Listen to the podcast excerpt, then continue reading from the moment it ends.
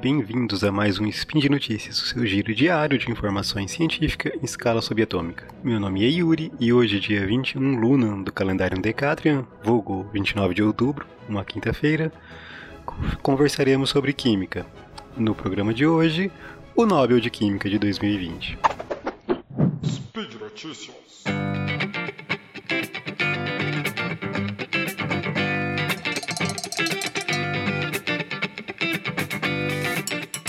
Os ganhadores, ou melhor, as ganhadoras do Nobel de Química deste ano foram as pesquisadoras Emmanuelle Charpentier e Jennifer Doudna, pelo desenvolvimento do CRISPR, uma técnica de edição de genoma. É, assim, uma curiosidade histórica, né? O Nobel de Química ele foi criado em 1895 e premia cientistas ligados aos diferentes ramos da química. Né? O prêmio é mantido pela Fundação Nobel e a escolha dos premiados é feita por membros eleitos pela, por uma subcomissão da Academia Real de Ciências da Suécia. Né?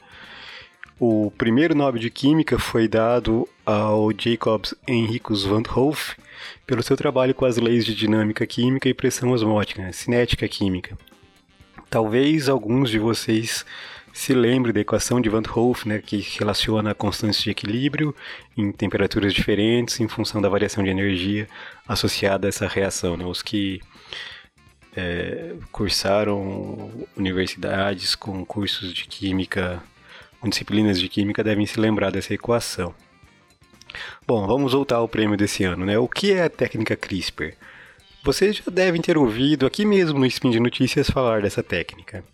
Eu não lembro, eu acho que eu propriamente nunca citei, mas a entidade Cris e Thaís já fizeram muitas vezes, né? Essa é uma técnica que permite recortar o DNA em pontos específicos, fazendo com que uma célula produza ou deixe de produzir uma determinada proteína, né? Por exemplo, ela vai expressar ou deixar de expressar um determinado gene em função dessa edição. Essa técnica permite manipular o DNA de animais, plantas ou mesmo micro-organismos com uma grande precisão né, e possibilitou uma revolução na ciência. E ela tem um grande potencial de, em um futuro relativamente próximo, permitir a cura de doenças hereditárias, né, de doenças genéticas. É, é uma técnica simples, né, relativamente simples de se aplicar, e por isso ela é amplamente utilizada, mesmo na pesquisa de base, né? Ela vem possibilitando diversos, é, permitindo a execução de diversos trabalhos que buscam compreender o funcionamento dos diferentes genes em diferentes organismos. Por permitir essa edição de material genético, a técnica já teve envolvida com diferentes polêmicas, né? Teve aquele caso da, dos bebês chineses que tiveram DNA editado, tal. Eu não vou entrar nessas polêmicas aqui, mas é algo que, que aconteceu. Mas e, e, nada disso muda o fato de que a técnica ser uma, é uma revolução para a ciência. E é justamente por possibilitar nessa revolução que a técnica que foi descrita num trabalho publicado inicialmente em 2012 na Science permitiu nessa onde possibilitou nessa grande honra as duas pesquisadoras envolvidas, né? A Emmanuelle Charpentier é uma francesa que trabalha no Instituto Max Planck em Berlim, né, na Alemanha. A Jennifer Doudna é uma americana e trabalha na Universidade da Califórnia, né, em Berkeley, nos Estados Unidos. E agora, né, esse prêmio dado às duas pesquisadoras foi a primeira vez que o prêmio foi dividido por duas mulheres, né? E a Emanuele deixou uma mensagem muito legal que deve ser espalhada e eu vou dar aqui umas aspas para ela, né? Eu gostaria de passar uma mensagem positiva a meninas que gostariam de seguir o caminho da ciência. Acho que nós mostramos a elas que uma mulher pode ter impacto na ciência que elas estão fazendo. Espero que Jennifer Doudna e eu possamos passar uma mensagem forte às meninas, né? Então ela reforçou o fato de das mulheres terem ganho o prêmio, né? delas mulheres terem ganho o prêmio.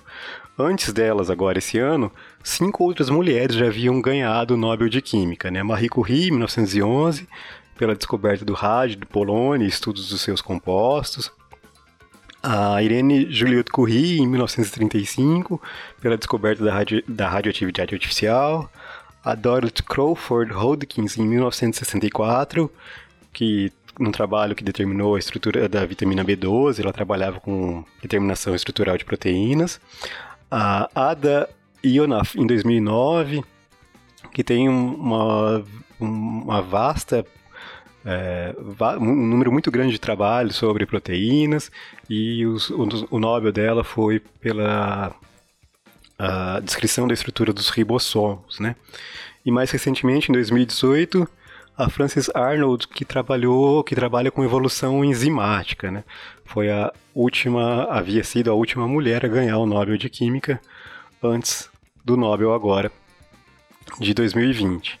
O prêmio foi, né, a, foi divulgado agora no início do mês de outubro, né, no dia 7, e a entrega do prêmio ocorre em dezembro. É uma descoberta nesse trabalho é, relativamente recente, né, o trabalho publicado em 2012, já rendendo o Nobel justamente por ter permitido uma enorme revolução na ciência, permitindo assim um grande avanço em toda essa parte de biologia molecular, de estudo de genética e genômica.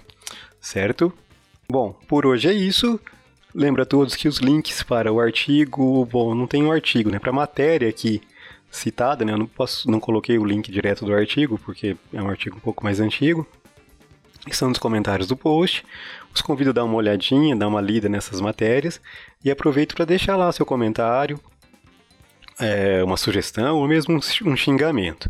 Lembre ainda que esse podcast só é possível acontecer por conta do seu apoio no patronato do SciCast e se ainda não é um patrono, considere essa possibilidade. Um grande abraço e até amanhã.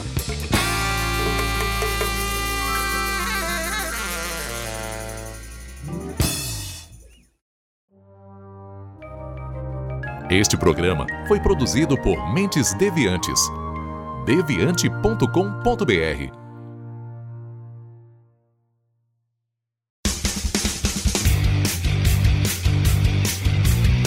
Cortes, edição de podcast.